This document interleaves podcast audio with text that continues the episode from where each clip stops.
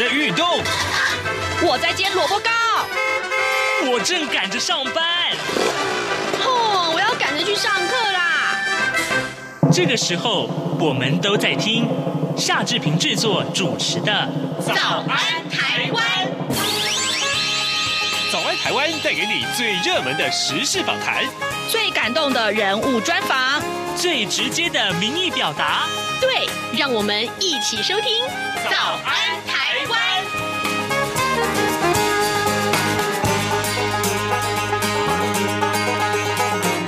早安台湾，我是夏志平。今天是二零二一年的六月二十一号，星期一。今天呢，大家最关注的新闻就是美国赠送给台湾的两百五十万剂的疫苗，已经在昨天运抵台湾了。而志平等一下就要为您连线专访美国之音白宫记者黄耀义，请他为大家分享美国是如何走过这一年疫情肆虐的日子。就请您收听今天的访谈单元。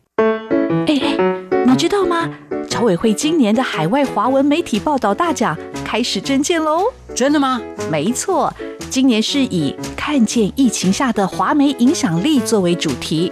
除了原本就有的平面网络报道类、广播报道类之外呢，还增设了电视影音报道类哦。不止如此，还有全球新闻志工限定的侨务电子报新闻报道特别奖。只要你是侨务电子报的新闻志工，而且报道作品有在侨务电子报刊登过的，就可以报名啦。哇，奖项变多，报道被看到的机会也变多了呢。那参赛作品只要是聚焦台湾、报道台湾，而且是在限定刊播期间于中华民国境外媒体平台刊播就可以了吗？没错，赶紧把握时间，在八月十五号之前上网完成报名吧。那我赶紧上二零二一海外华文媒体报道大奖官网查询相关证件规范，网址 triple w dot o c a c media awards dot t w w w w 点 o c a c m e d i a a w a r d s 点 t w。以上资讯由中华民国侨委会提供。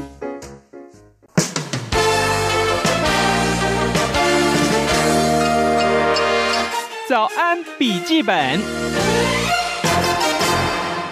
这里是中央广播电台台湾之音，您所收听的节目是《早安台湾》，我是夏志平。各位听众您好，呃，今天呢，在《早安台湾》的访谈单元当中，志平要为您安排这样的一个访谈呢。呃，在每个月，我们都会跟美国之音的白宫记者黄耀毅连线啊。我们请耀毅为我们分享啊，从他的观点来看一看跟呃台湾相关的一些事物，还有呢，当然呃过去这段时。间了，而台湾因为疫情的关系，也受到很多很多的讨论啊。呃，今天我们要在节目中也请耀毅啊，跟大家分享过去这一年，其实每美国也曾经经历过这一切，他们是怎么走过来的呢？非常有意思哦。哎，耀毅，你早。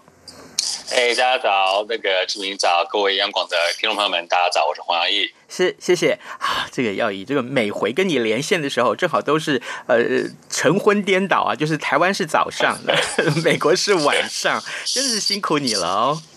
哎，不会不会，应该很高兴跟大家分享。嗯、是好，呃，耀义，首先我来请教你，过去这段时间，我们当然看到了很多的外电报道，都跟拜登这位美国总统有关。他呢，前一阵子一连串了出席了很多的峰会，包括了 G7，包括了北约峰会，甚至于呃，在这一切结束之后，他还跟俄罗斯总统普廷啊两个人会面。其实呢，呃，相关的新闻在各节的央广新闻里面，或者是大家从各个。呃，媒体上面都可以读到，所以要以，我想请教你啊，呃，从你在美国的观察，这一趟拜登的这个呃出访啊，这一趟他的这个外交之旅，你的看法是什么？最重要的重点在哪些呢？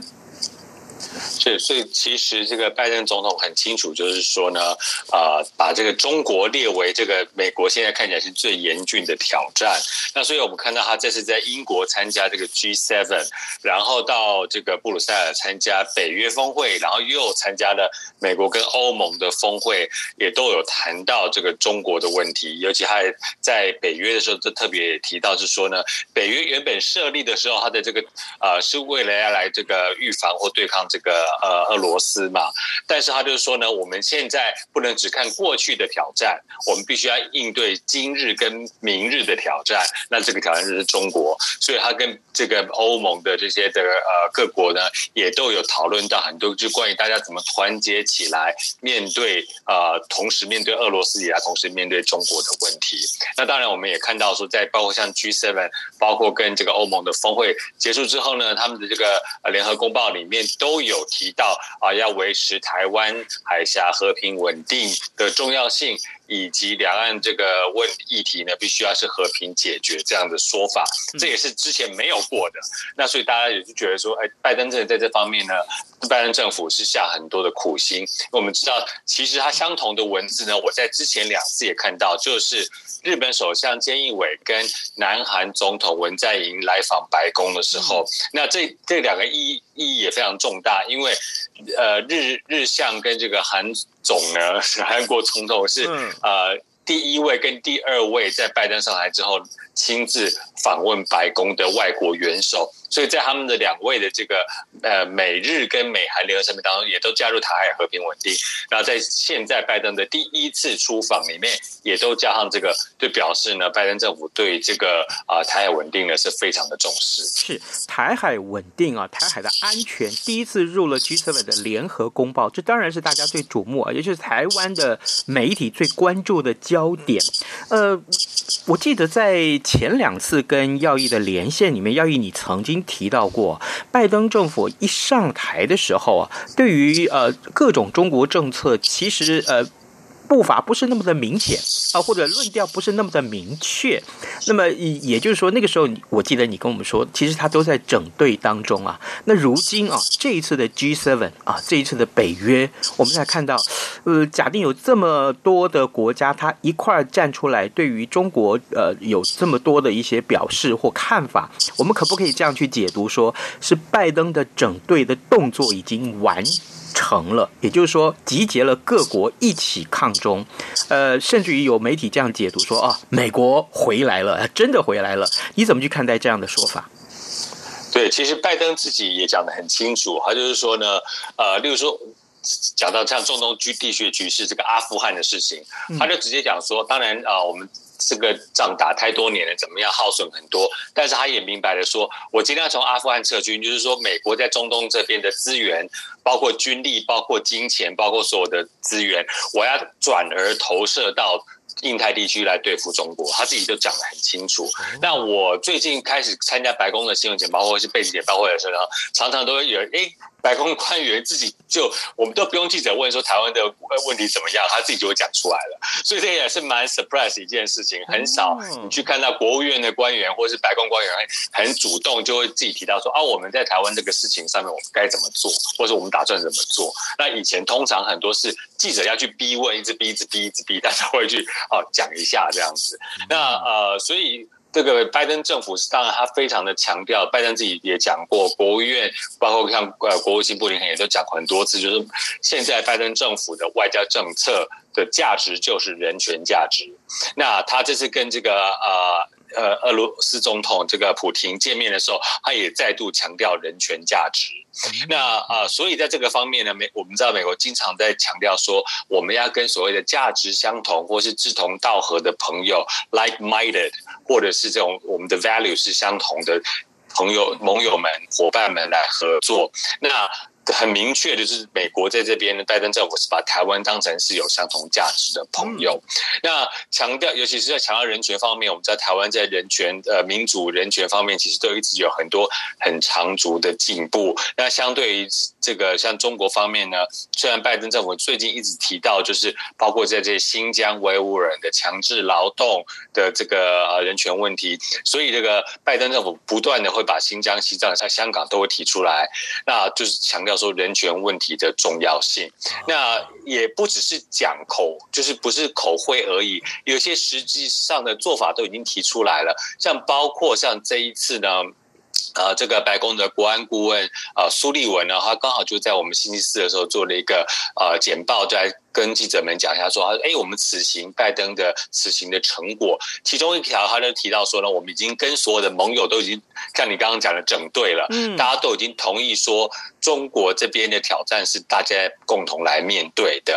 那呃，他讲到，例如说一个实际的点，就是所谓的强制劳动的供应链，嗯，他说像我们之前知道这个新疆棉花的问题有没有？那欧洲你有很多品牌啊，什么 H and M 那些，对不对？你这个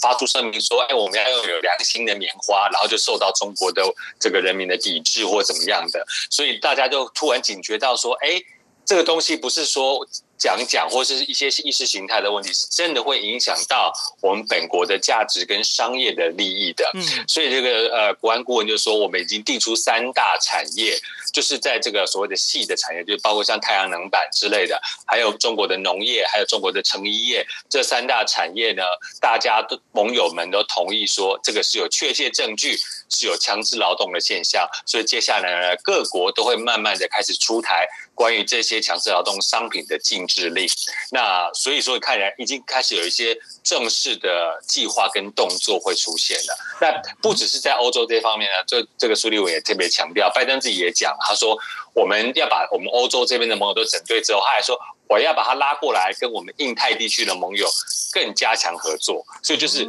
联欧还要联亚。然后大家一起来面对中国的挑战。那我相信，联亚这个这个方面呢，台湾应该也会扮演一个很重要的角色。是好的，各位听众，今天早上志平为您连线访问的是美国之音白宫记者黄耀毅。我们请耀毅在节目中先为大家分享了有关于这一次啊，呃，美国总统拜登他在 G7 在跟北约还有俄罗斯的峰会里面，其实都可以看到一些跟呃台海安全有关的话题，如何去深入的观察呢？他跟我们有很深入的分享。要以，接下来我想请教你，这段时间啊，在台湾的疫情啊，其实是我相信你也看到了啊，其实很让人伤脑筋啊。呃，我我特别要也跟耀义来简单的报告一下，其实这段时间我看到好多让人家觉得忧心的一些社会的现象，所以这个时候，呃，我正好也请耀义啊，提供一些呃，过去这一年来在美国啊，我们看到了。呃，也是同样的，几乎是近乎封城，或者是近乎这个呃呃这个呃三级的这个警戒状态。那怎么样去看待这些情况？美国的这个呃政府，还有美国的人民是怎么走过来的啊？呃，这当然，我我想先请教你，哎，高毅啊，美国人戴口罩吗？这我很好奇啊。所以这个戴口罩这个东西，我觉得蛮有趣，就是从去年开始呢啊。嗯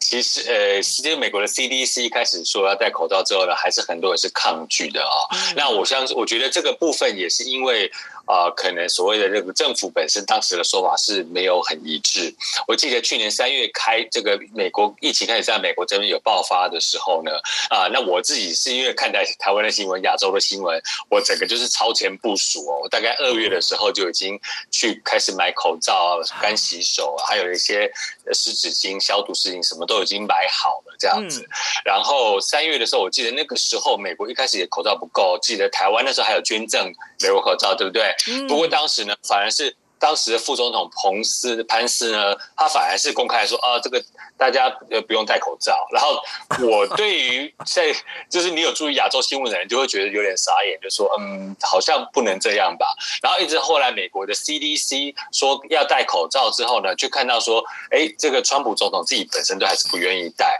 甚至你大家还记得他后来这个去年年底自己确诊之后呢，后来。呃，确诊用了一个这种呃所谓的那种鸡尾酒疗法，然后呃痊愈之后回到白宫，就要一下飞机，马一下直升机，马上要把口罩摘掉。然后人家说，你看，我就想说，你比照一下，就是说台湾总统，或者是韩国总统，或是日本首相，或者怎么样，大家出政治人物。国家领导人出现的时候，都是口罩戴的这个戴好戴满哦。只有美国的美国的这些政治人物反而不是这个样子。那这因此会导致民众本身就会很两极。有的人呢就会说不行，我一定要戴好口罩。有的人说，你看，哎，这些政治人物都没有在戴啊，为什么我要戴？那也导致有些人反而会去说，我不戴口罩的，还会去骂戴口罩的人。或者是说呢，我看到很多美国也有很多新闻，就是又说什么有人不戴口罩去购物，然后就这个旁人或者是店员就劝阻，还故意咳嗽在人家身上这样子。对，就有这种的 这样的状况。那甚至像是呃，密西根州的这个州长是一个民主党的女州长，然后她去年她就是很坚守防疫，因为那时候密西根州疫情也蛮严，应该说美国疫情都蛮严重的，她就很坚守说哦，我们要怎么样防疫这样子。结果居然后来还有执法单位去破获了，就是有一群不要就是讨厌他防疫的人啊，居然就有做好了就是要拿着枪去他家绑架他的计划。所以就是对，就是就是我反你的防疫，我觉得这是要去绑架这位首政府首长，这样就是说我，因为我觉得你限制我的自人身自由或怎么样，你封城，你叫大家戴口罩，你叫大家不准出门之类的，所以就是美国这方面社会去年其实非常非常的两极到这种地步，那所以当时我就说，呃呃，这个有的戴口罩的人，或者是像。这个病毒本身呢，一开始有一些人都网络谣言都乱传，有没有？嗯，一开始说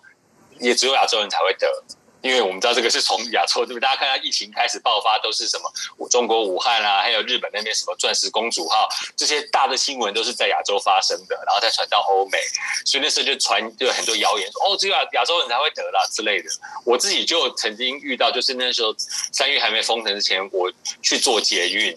然后呃。结果我一上捷运，就有一个女生一看到我，她就往旁，她就往旁边站，然后就走到你后面去，然后我就觉得你是要怎样？这样子，然后我是没想太多，然后结果没想到她去坐到旁边一个人，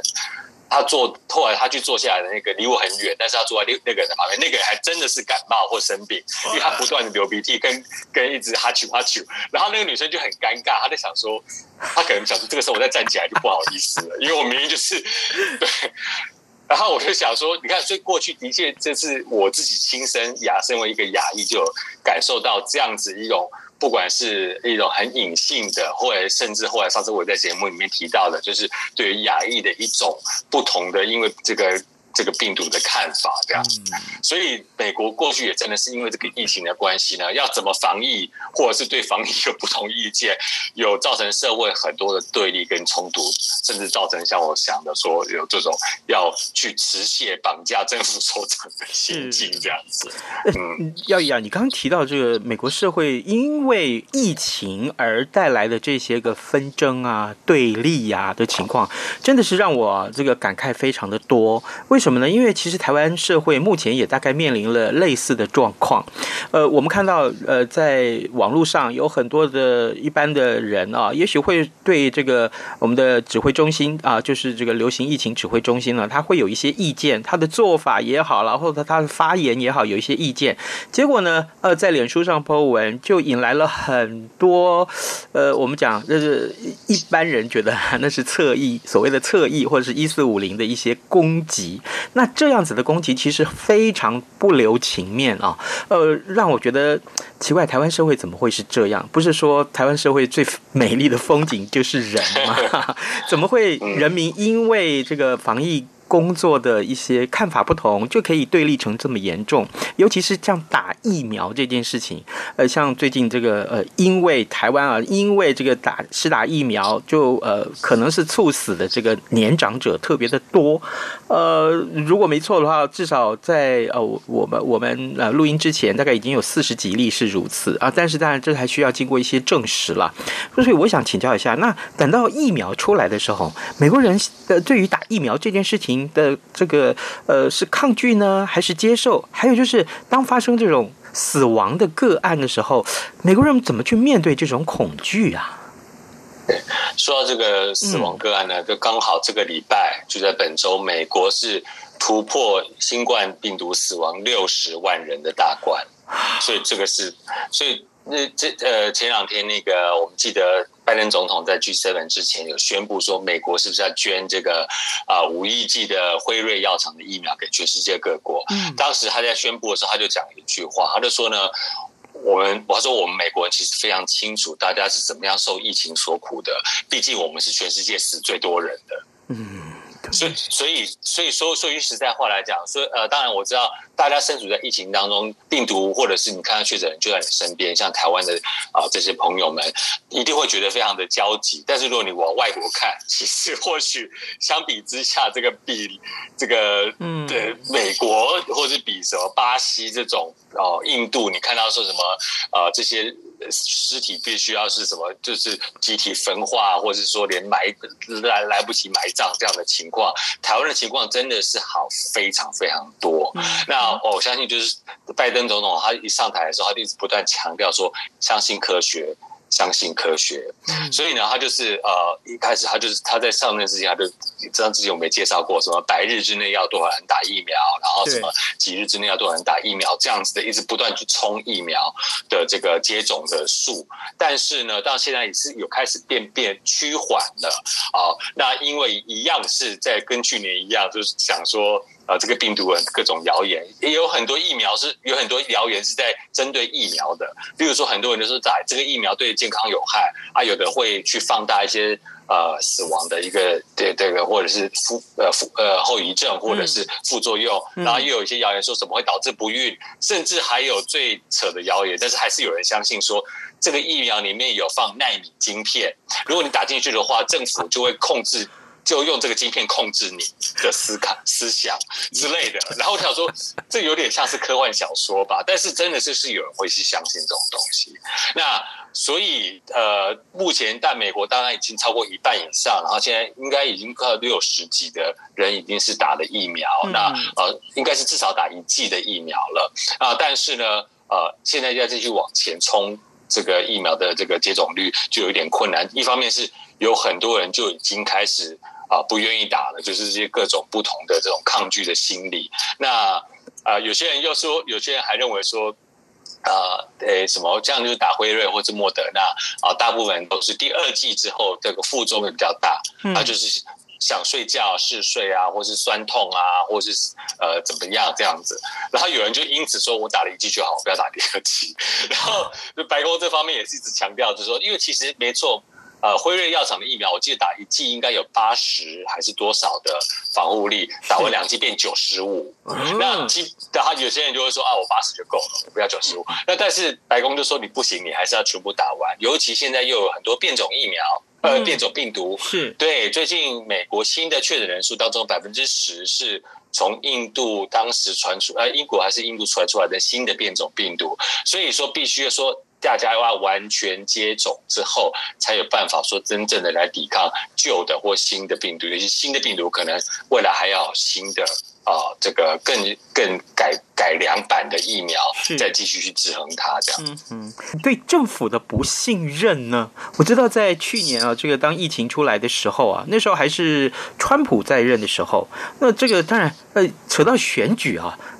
又加上疫情，所以那个时候的对立是不是更可怕？是，所以那个时候呢，呃，当然拜登采取的立场就是说相信科学，尤其我们知道那时候被人家这个台湾媒体有曾经称他是叫美国时钟哦，但是其实是美国的这个传染病剂啊、呃、过敏及传染病研究所所长这个 Dr. Fauci，Anthony Fauci，他基基本上就是。在带领这个呃防疫小组，但是他跟川普有很多的呃呃这个官员有一些意见不合这样子，然后甚至他后来自己有一次承认说，哦，我我已经一个月没有加川普了，我一个月没有去白宫开会之类的这样子，然后大家就觉得，哎，你不是防疫指挥官吗？你怎么会没有办法跟总统联联联络到？那所以就是。呃，会让大家觉得说啊，你政府传达出来的讯息是不是就是不是很一致？嗯、那大家就会对你呃，就是发出来的一些命令啊，就会比较质疑。像甚至到现在呃，这这个就在上个礼拜吧，还有这个共和党的议员提出一个法案，就是要开除这个防疫指挥官 Dr. Fauci。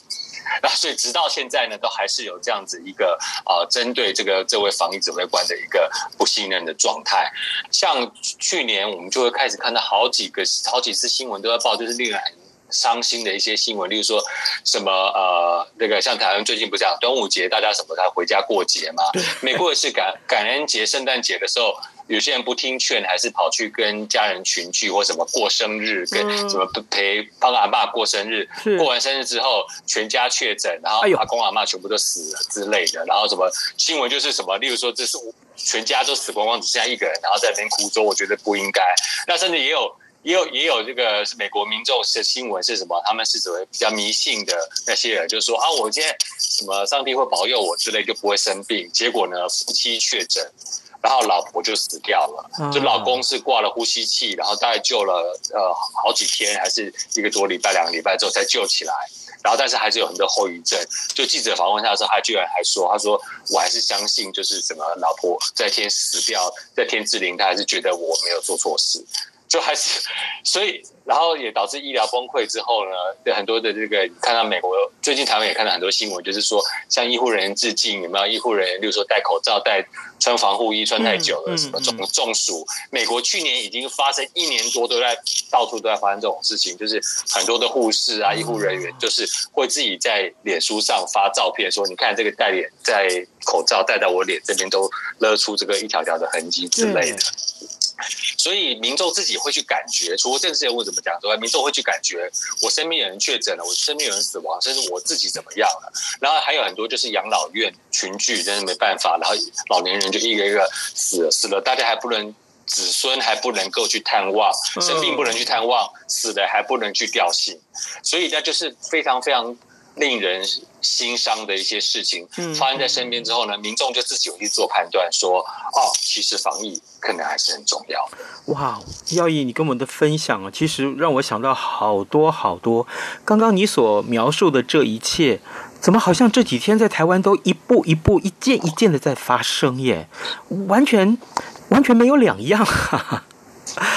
哦，我心里面觉得好难过。嗯，就是人性，人性吧。我想在疫情底下，其实大家就是要保持自己的理性跟人性。嗯，真的如此哦。不过，耀毅，你刚刚提到一个重点，就是在过去这段时间，我们一直比较少去强调的，那就是医护人员真的是很辛苦哦。我们也愿意利用今天跟耀毅连线访问的时间，正好耀毅提到了这件事情，让我们一起来谢谢啊，在第一线为疫情奋斗打拼的医护人员。啊，我必须跟你们大家说，辛苦了，辛苦了。但是这一切的坚持是值得的。为什么呢？因为我们走过了 SARS，我们走过了其他的这个很重要的疫情，那我们如今都要去面对一个更美好的未来啊！各位听众，今天早上志平为您连线访问的是美国之音白宫记者黄耀毅，我们请耀毅跟大家一块来分享一些重大的新闻。另外呢，还重要的是，我们也看到了过去这一年来美国所历经的。因为防疫啊，因为这个疫情所呃带来的这些，不管是社会的对立也好，对死亡的恐惧也好，戴口罩跟打疫苗的争议也好，事实上啊，这个台湾这两天所发生的事情，过去这一年在美国各地通通都有过。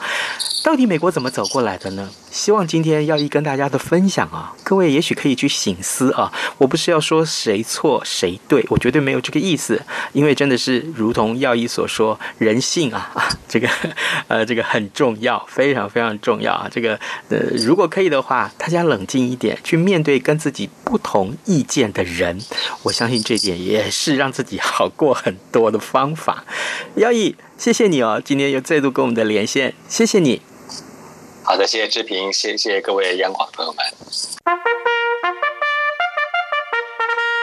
中港台听友大集合，